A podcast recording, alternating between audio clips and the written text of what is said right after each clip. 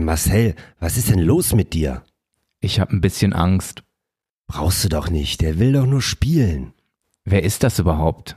Na, unser zweiter Gast, den wir im Podcast haben, Dr. Andreas Sobotka.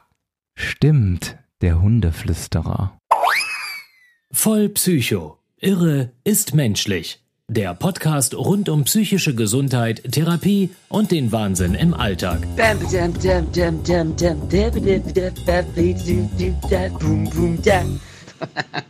Auf der Couch liegen für euch Marcel Dams und Oliver Schubert.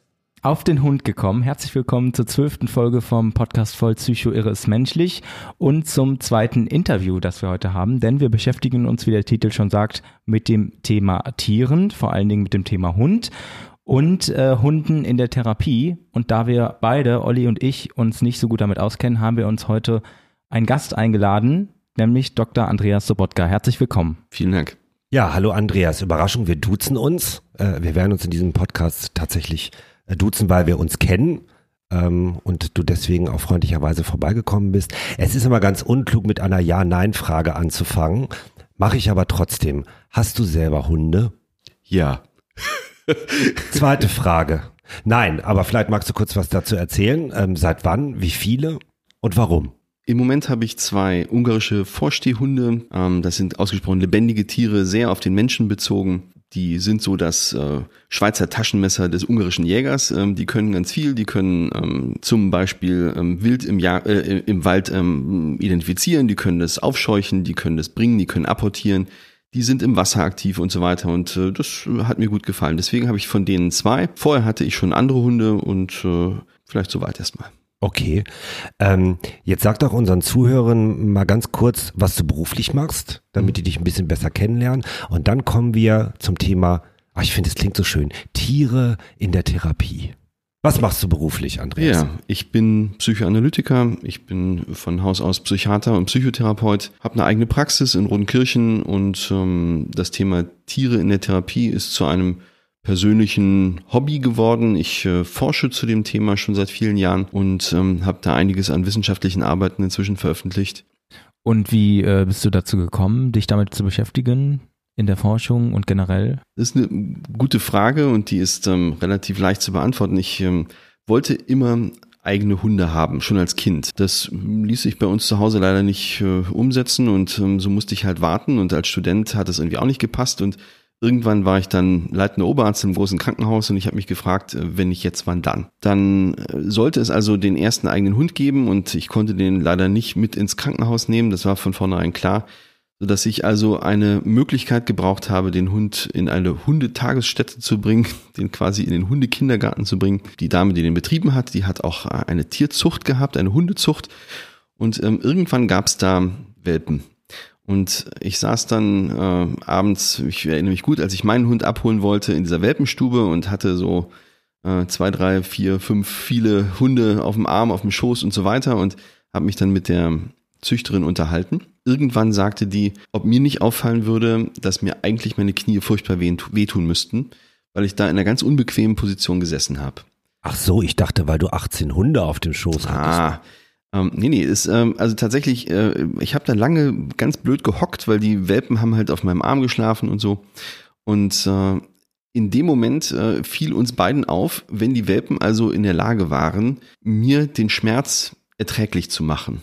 Und zwar so, dass ich das gar nicht gemerkt habe, dass mir die Knie wehtaten.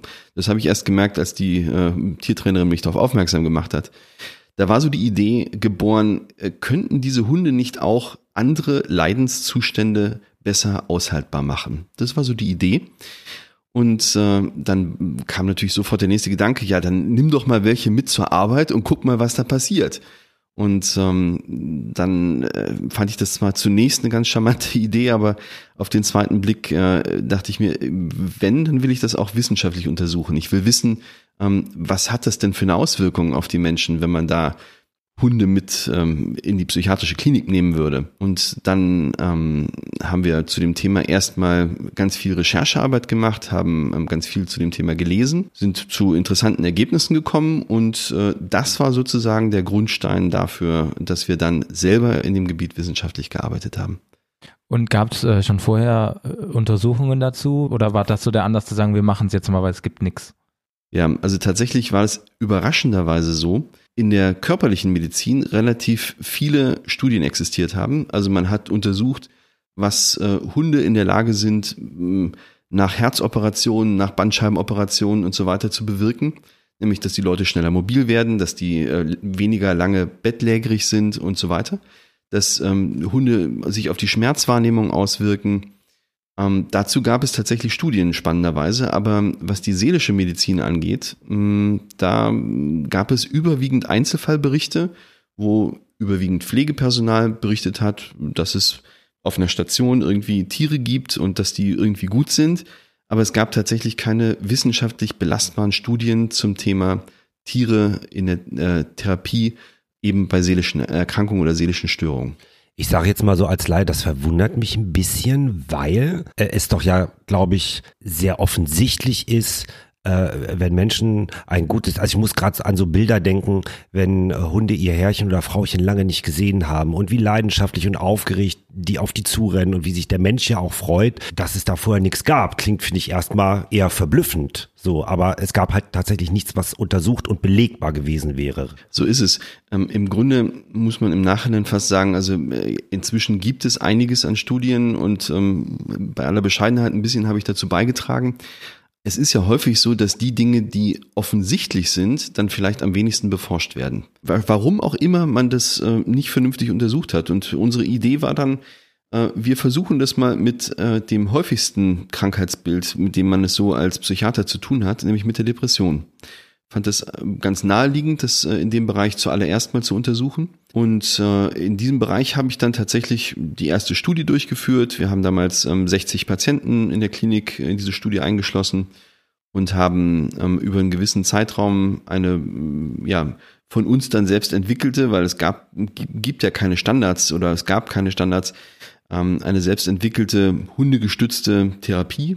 Ich kann das gerne gleich noch beschreiben, wie das ausgesehen hat die haben wir da zur Anwendung gebracht und haben das äh, untersucht und haben äh, das gegen ähm, die normale Krankenhausbehandlung sozusagen untersucht und mu mussten feststellen, dass es tatsächlich äh, die Krankenhausbehandlung deutlich unterstützt und die Patienten schneller aus der Depression herausgekommen sind und vor allen Dingen, was ein ganz wichtiges Ergebnis war, dass eines der wichtigsten Symptome bei der Depression, nämlich die Suizidalität, also die Selbsttötungsabsichten, dass die besonders schnell rückläufig waren unter der hundegestützten Therapie. Wie muss ich mir das denn vorstellen? Also äh, äh, da wird ja dann ein Kontakt zu einem Hund aufgebaut. Der gehört ja dann aber dem Patienten wahrscheinlich nicht, weil, weil ich mir gerade so dachte, das ist ja schön, da geht's einem besser und dann wird man entlassen und dann wird man von dem Hund getrennt. Mhm. Oder äh, ja, kann man das mit, ganz gut wegstecken? Na, es ist so, dass diese Patienten nur zu definierten Zeiten mit diesen Hunden ähm, Kontakt hatten. Wir haben uns natürlich zunächst mal überlegt, äh, dass es ziemlich absurd wäre, wenn man jetzt mit so einem Hund zu einem Patienten geht und sagt, bitte streicheln Sie jetzt. Äh, Sie haben 30 Minuten, das ist Ihr Therapiehund ähm, und nach 30 Minuten ähm, ist das dann vorbei. Ähm, also das und da, dann geht's Ihnen besser. Genau. Und dann geht's Ihnen bitte besser. Mhm. nein, das ist natürlich absurd. Äh, wir hatten eine wunderbare Anregung von einem amerikanischen Sozialarbeiter, der hat ein Projekt aufgelegt, in dem er hm, Menschen, die psychische Traumata erlitten haben, ähm, mit diesen Menschen hat er zusammen Hunde ausgebildet für körperlich versehrte Soldaten. Das heißt, äh, die haben zunächst ein Trainingsprogramm gemacht, in dem die Hunde ausgebildet wurden und wo die Menschen mit den Traumata die Hunde ausgebildet haben. Und äh, diese Hunde wurden dann also anschließend diesem guten Zweck zugeführt, dass sie äh, den körperlich Versehrten als äh, Assistenzhunde dienen sollten. Diese Absurdität, die ich gerade beschrieben habe, dieses ähm, hier ist Ihr Therapiehund, bitte streicheln Sie den jetzt, ähm, das äh, hat er geschickt umgangen, indem er einen Sinn in die ganze Sache gebracht hat, nämlich den Sinn, wir bilden den Hund gemeinsam aus. Und das haben wir aufgegriffen und wir haben mit den Patienten und den Hunden jeweils versucht, Aufgaben zu lösen. Und zwar, dass wir darauf abgezielt haben, den Hunden etwas beizubringen, was die noch nicht konnten. Da musste man ein bisschen kreativ sein, aber bemerkenswerterweise kam das meistens von den Patienten, dass die sich selbst was haben einfallen lassen, was man diesem Hund noch beibringen kann. Sprechen zum Beispiel. Toll. Ähm, ja, das hat äh, keiner unserer Patienten geschafft, aber ähm, andere tolle Sachen. Also zum Beispiel gab es ähm, in dieser Klinik, in der ich da gearbeitet habe, einen kleinen Bachlauf und wir hatten zum Beispiel einen Hund, der hatte noch nie fließendes, äh, ein fließendes Gewässer gesehen. Und der hatte da ein bisschen Angst vor. Das war nur knöcheltief, also ne, eigentlich äh, objektiv kein Hindernis, aber der Hund hatte Angst davor. Und dieser Patient hat dann mit diesem Hund darüber gearbeitet, ähm, dass der sich traut, in den Bachlauf zu gehen, durch den Bachlauf durch, auf die andere Seite. Und während er mit diesem Hund und der Angst des Hundes gearbeitet hat, hat der Patient mit seiner eigenen Angst Kontakt gehabt und hat mit seinen eigenen Ängsten sozusagen was anfangen können. Und also bei dem Beispiel, was du gerade genannt hast, liegt es dann daran, dass man sich besser fühlt, wenn man das Gefühl hat, ich bin wichtig für den Hund, also ich bin als Mensch wichtig, oder weil man ein Erfolgserlebnis hat, wenn, wenn der Hund das geschafft hat, was man mit ihm gemeinsam übt, oder einfach weil man beschäftigt ist. Also gibt es da, weiß man, wo da der Zusammenhang liegt zwischen dem Wohlbefinden des Patienten und dieser Methode, oder ist es eher zufällig, dass man das nicht sagen kann, aber man weiß einfach, dass es funktioniert?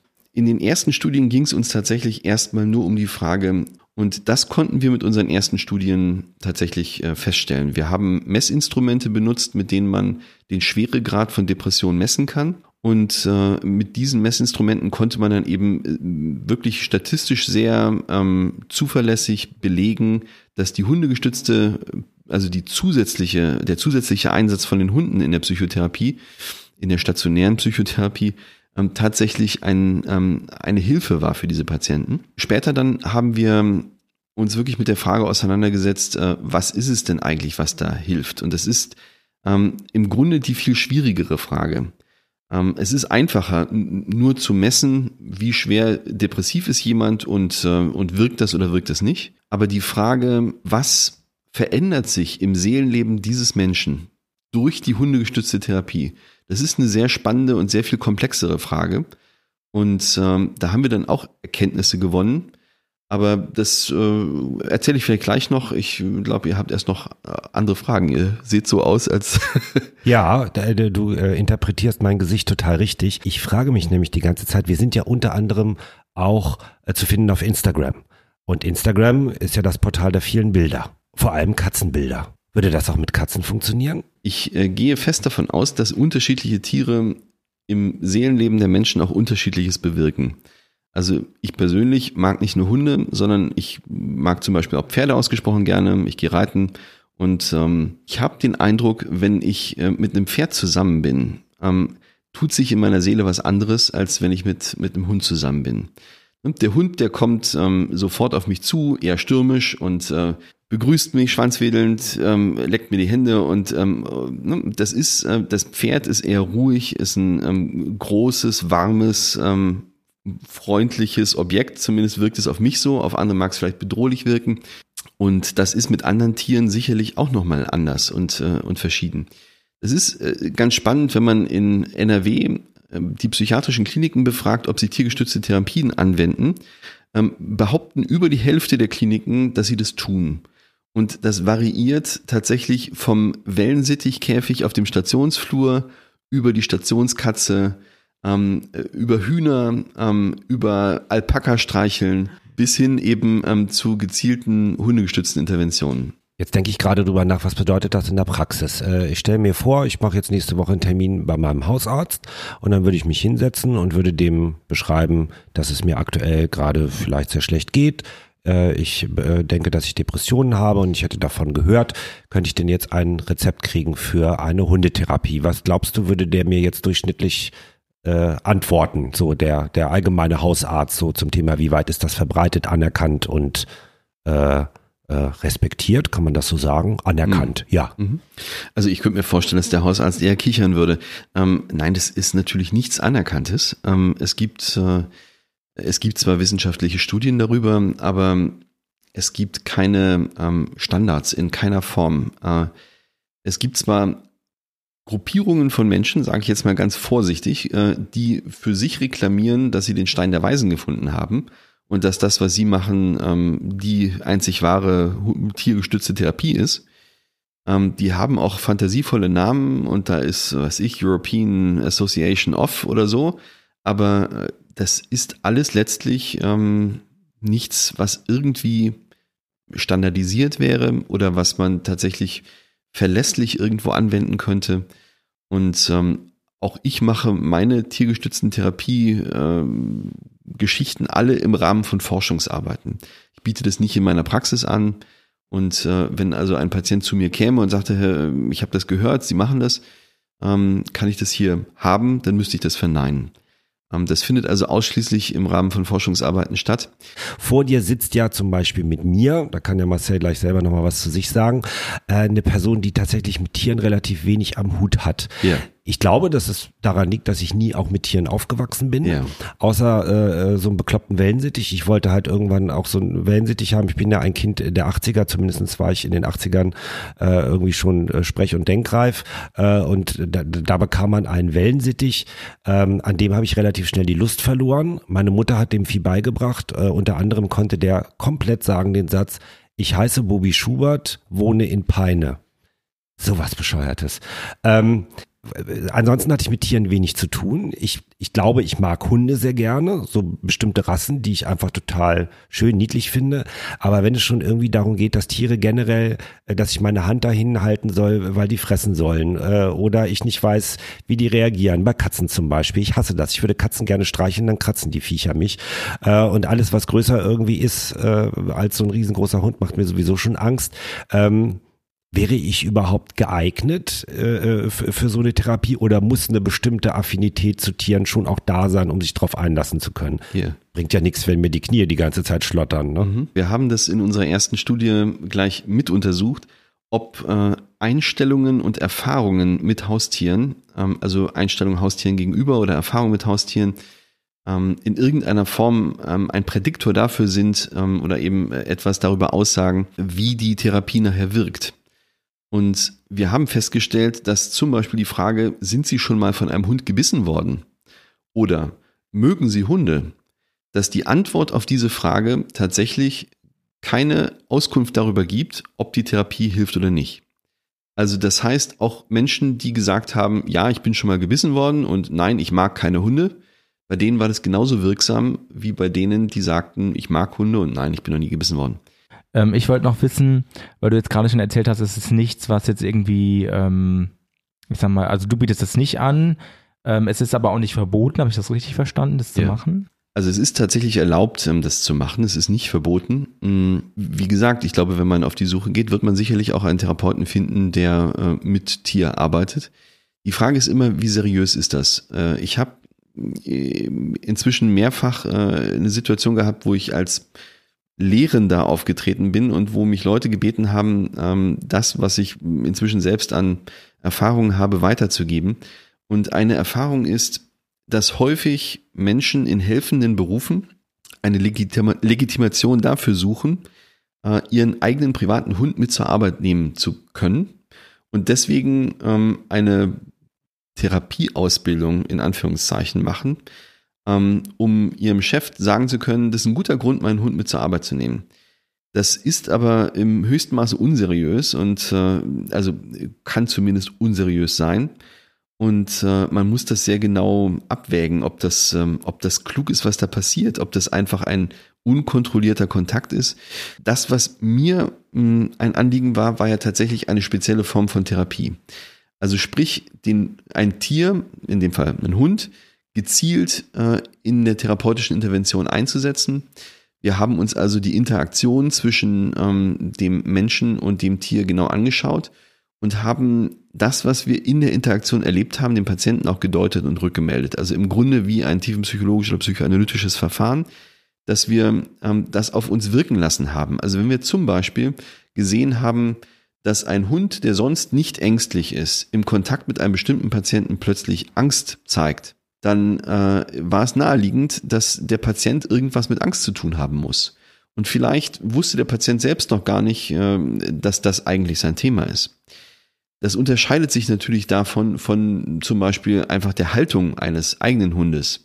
Das ist nämlich eine Frage, die mir häufig gestellt wird. Ja, wenn Hunde doch gegen Depression helfen, äh, muss ich mir dann einen Hund kaufen. Man hat tatsächlich an mehreren Millionen ähm, Einwohnern ähm, untersucht in Schweden ähm, ob Hundehaltung sich auf äh, die durchschnittliche Überlebensdauer auswirkt. Und es tut sie, ähm, äh, nämlich deutlich positiv. ähm, die Wahrscheinlichkeit, an Herz-Kreislauf-Erkrankungen zu sterben, ist deutlich geringer. Und das hat nicht nur etwas damit zu tun, dass die Hundehalter mh, mit den Hunden halt regelmäßig rausgehen müssen. Also man hat durchaus auch geschaut, ob der Bewegungsaspekt alleine es ist. Ähm, ist es nicht. Es hat was mit dem, mit der sozialen Interaktion zu tun, die man mit seinem Hund hat. Man hat dann auch noch rausgefunden, ähm, die Daten geben das offenbar her, dass Jagdhunde ähm, dafür besonders prädestiniert sind, ähm, diesen Effekt hervorzurufen. Ähm, ich würde mutmaßen, vielleicht weil sie so besonders bezogen sind auf den Menschen, mit dem sie zusammenleben und äh, dadurch die Interaktion besonders innig ist. Und ähm, es ist auch so, dass äh, überwiegend Menschen, die Single sind, äh, davon profitiert haben so dass man davon ausgehen kann, dass vielleicht diejenigen, die mh, hm, entweder keine zwischenmenschliche Partnerschaft wollten oder das aus irgendwelchen Gründen nicht hinbekommen haben, ähm, dass die das Entschuldigung. Ja, ich, wir sind halt nicht im Fernsehen, ne? aber ich denke die ganze Zeit drüber nach, es trifft alles auf mich zu. Eigentlich bin ich schon weg und suche mir gerade einen Hund im Internet aus, aber erzähl weiter, genau. Ja. Also die keine Beziehung haben können oder wollen, ja, denen haben Hunde gut getan. Insbesondere, ja, ja. ganz genau. Und ähm, auch auf die Frage, was ist das Wirksame? Hm, also wir haben herausgefunden, Hippokrates, der ist ja dadurch bekannt, ähm, dass der nach ihm benannte Eid, der hippokratische Eid, bis heute ähm, für die Ärzte maßgeblich ist und in der ärztlichen Berufsordnung fixiert ist. Ähm, Hippokrates war ja der erste, der aus, der aus dem Kult, aus der Religion eine Wissenschaft gemacht hat, also der Medizin zur Wissenschaft gemacht hat. vorher waren es Tempel und nachher wurden es Krankenhäuser. Und ähm, zur Zeit vom Hippokrates, ähm, da gab es den Asklepios-Tempel auf Kos. Asklepios war der griechische Gott der Heilkunde. Und ähm, wer dort behandelt werden wollte, also es war im Grunde das erste Krankenhaus der Welt, wer dort behandelt werden wollte, der ähm, ging dann mit ähm, dem Priester, also Arzt war das damals noch nicht, ähm, über die Anamnesetreppe und ähm, man äh, sozusagen verschaffte sich einen Eindruck davon, was das Wesen des Leids dieses Menschen ist. Dann gab man diesen Patienten berauschende, wahrscheinlich opiathaltige Getränke und ähm, schickte die zum Heilschlaf in den Tempel und gab ihnen ein paar suggestive Deutungen mit. Und dieser Heilschlaf im Tempel wurde von den Tempelhunden begleitet. Die Hunde spielten also im äh, sozusagen ersten Krankenhaus der Welt eine ausgesprochen große Rolle. Ähm, und es gibt äh, in Stein gehauene Patientenakten von damals, ganz spannend, ähm, man kann es tatsächlich nachlesen, man äh, kann also äh, sehen, dass dort in diesem Krankenhaus insbesondere ähm, neurotische Störungen behandelt worden sind, also seelisches Leid und auch recht erfolgreich. Vielleicht so, äh, das ist immer schwer, wenn man nach einer bestimmten Sache nochmal fragt und du musst dich jetzt entscheiden, aber vielleicht bist du ja ein entscheidungsfreudiger Mensch. Ähm, was würdest du sagen, war dein berührendstes oder am meisten besonderes Erlebnis in tatsächlich dieser praktischen Umsetzung äh, oder, oder im, im, im Forschungs- äh, in, in der Forschungsgeschichte, in, in den Erlebnissen mit Menschen und Hund. Gab es da äh, irgendwas, was dir besonders nahe gegangen ist oder wo du sagst, das war wirklich mega? Ja, das, ähm, das kann ich äh, sehr eindeutig sagen. Ähm, in einer Einrichtung äh, für demenziell Erkrankte. Und äh, da gab es eine Bewohnerin, die ähm, in einem Zustand war, in dem sie auf jede Form von Ansprache reagierte mit dem Satz, ich bin tot. Die sagte nichts anderes. Und die wirkte auch ähm, nicht mehr in dieser Welt, als wir die kennengelernt haben. Wir haben sie dann gefragt, ob sie Interesse hätte, da mitzuarbeiten in dieser Studie, ähm, ne, dass es jetzt hier einen Hund gibt, also ähm, so. Und auch darauf antwortete sie nur mit, ich bin tot. Als wir sie dann das erste Mal, also wir waren hin und her gerissen, weil wir nicht wussten, ähm, ja, will sie? Ist das jetzt ein Ja? Ist das ein Nein? Wir haben es ganz vorsichtig den Kontakt herbeigeführt. Ähm, als sie zu verstehen gab, dass sie das nicht will, ähm, dann ähm, haben wir das auch abgebrochen. Tatsächlich, äh, dann, weiß ich, beim nächsten Termin, ähm, als wir kamen, äh, signalisierte sie ganz vorsichtig, ähm, dass sie gerne den Hund anfassen würde. Und über mehrere ähm, Termine hinweg ähm, ergab sich das dann, dass sie irgendwann das Pflegepersonal gefragt hat, ähm, wann denn der Hund das nächste Mal kommt. Irgendwann fragte sie während einer Einheit, ähm, ob wir noch ein Leckerli für den Hund hätten. Das war ganz bemerkenswert. wirft aber ganz viel an Problematik auf, weil wie geht man ähm, in einer Einrichtung äh, für so schwer Kranke damit um, wenn jemand plötzlich wieder mehr Interessen kriegt, mehr lebendig ist, mehr am Leben teilnimmt, kann das sozusagen überhaupt, ähm, kann man dem gerecht werden? Also das, das war eine ganz schwierige Situation, aber die hat mich sehr berührt, weil diese Frau tatsächlich über diesen Kontakt zu dem Hund lebendig wurde. Eine andere, andere Situation war ähm, in einem Krankenhaus, wo ich äh, ähm, also bei der allerersten Studie mit den depressiven Patienten gearbeitet habe. Da gab es einen Mann, der ähm, versucht hatte, sich das Leben zu nehmen. Der war in diesem Kontext ähm, ins Krankenhaus gekommen. Der ähm, hat sehr eindrücklich davon berichtet, äh, wie es ihm ergangen ist vorher. Und der hat dann tatsächlich äh, innerhalb von 14 Tagen mit einem jungen Hund ähm, auf der Wiese rumgetollt. Was ich, also ich konnte es gar nicht äh, glauben. Dieser Hund hat es geschafft, ähm, in Kontakt zu treten in einer Weise, in, in der es den Menschen nicht gelungen ist. Also kein Therapeut, kein Stationsarzt und sonst wie ähm, hat es geschafft, den so zu erreichen und, ähm, und sozusagen etwas Lebendiges ähm, in ihm anzusprechen. Eine letzte Frage hätte ich noch, ähm, weil du jetzt äh, so von dem von den positiven Aspekten ähm, berichtet hast. Wir hatten jetzt auch zwei Beispiele, wo es irgendwie sehr schön war, was mhm. da passiert ist. Nun weiß man ja auch aus der normalen Therapie, dass nicht jeder Mensch gleich reagiert auf, auf Therapie und auf bestimmte Methoden. Da wird es ja sicherlich auch Momente geben, wo es nicht funktioniert hat. Kannst du vielleicht kurz erzählen, ob dir da irgendwas aufgefallen ist, was vielleicht auch ein bisschen ja, schade war oder nicht so schön war. Mhm. Ja, mhm. yeah.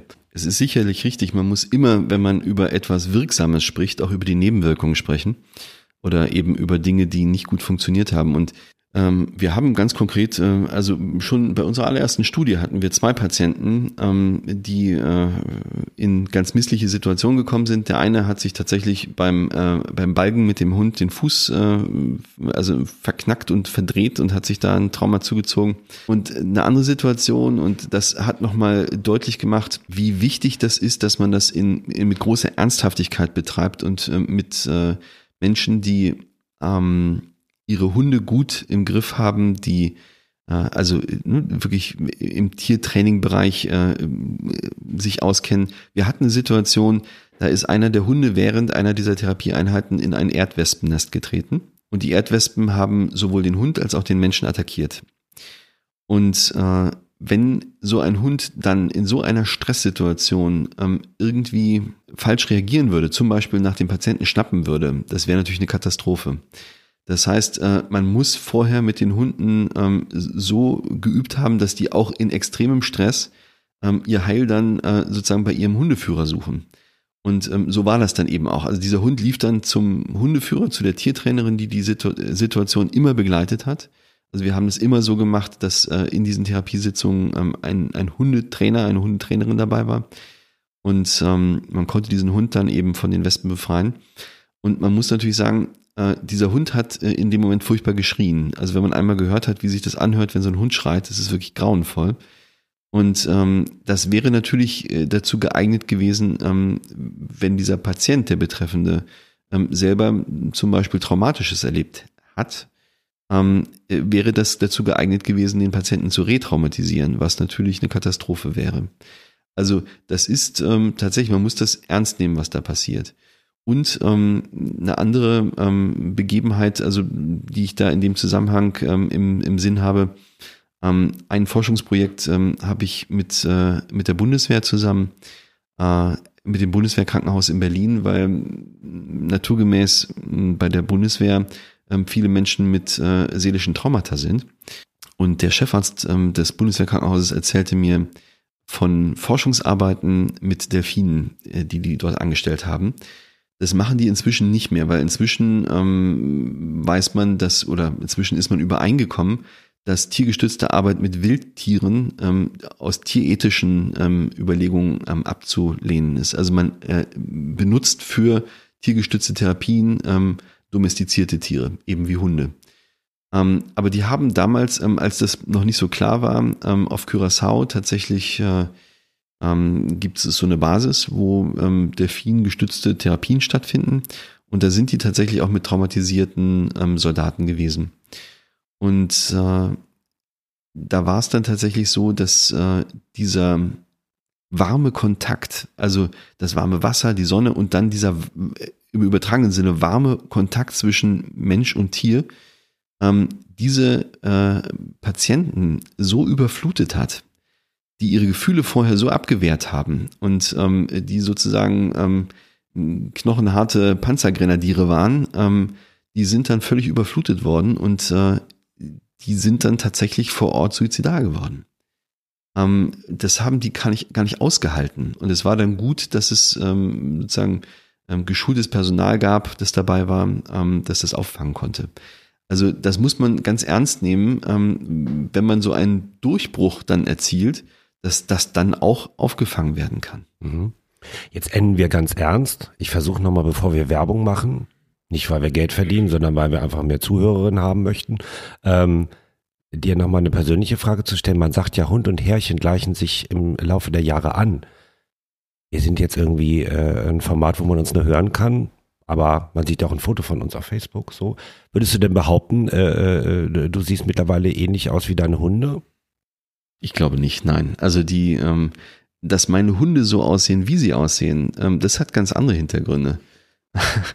ähm, ich habe äh, witzigerweise ähm, erst nachdem ich meine Hunde hatte, ähm, einen alten Plüschhund von mir gefunden, den ich als Kind hatte.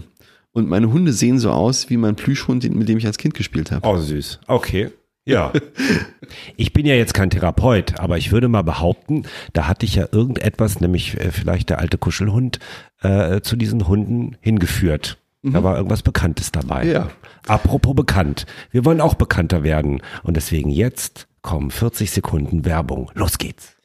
Die Überleitung mit dem Bekannterwerden hatten wir jetzt zum dritten Mal, aber macht ja nichts.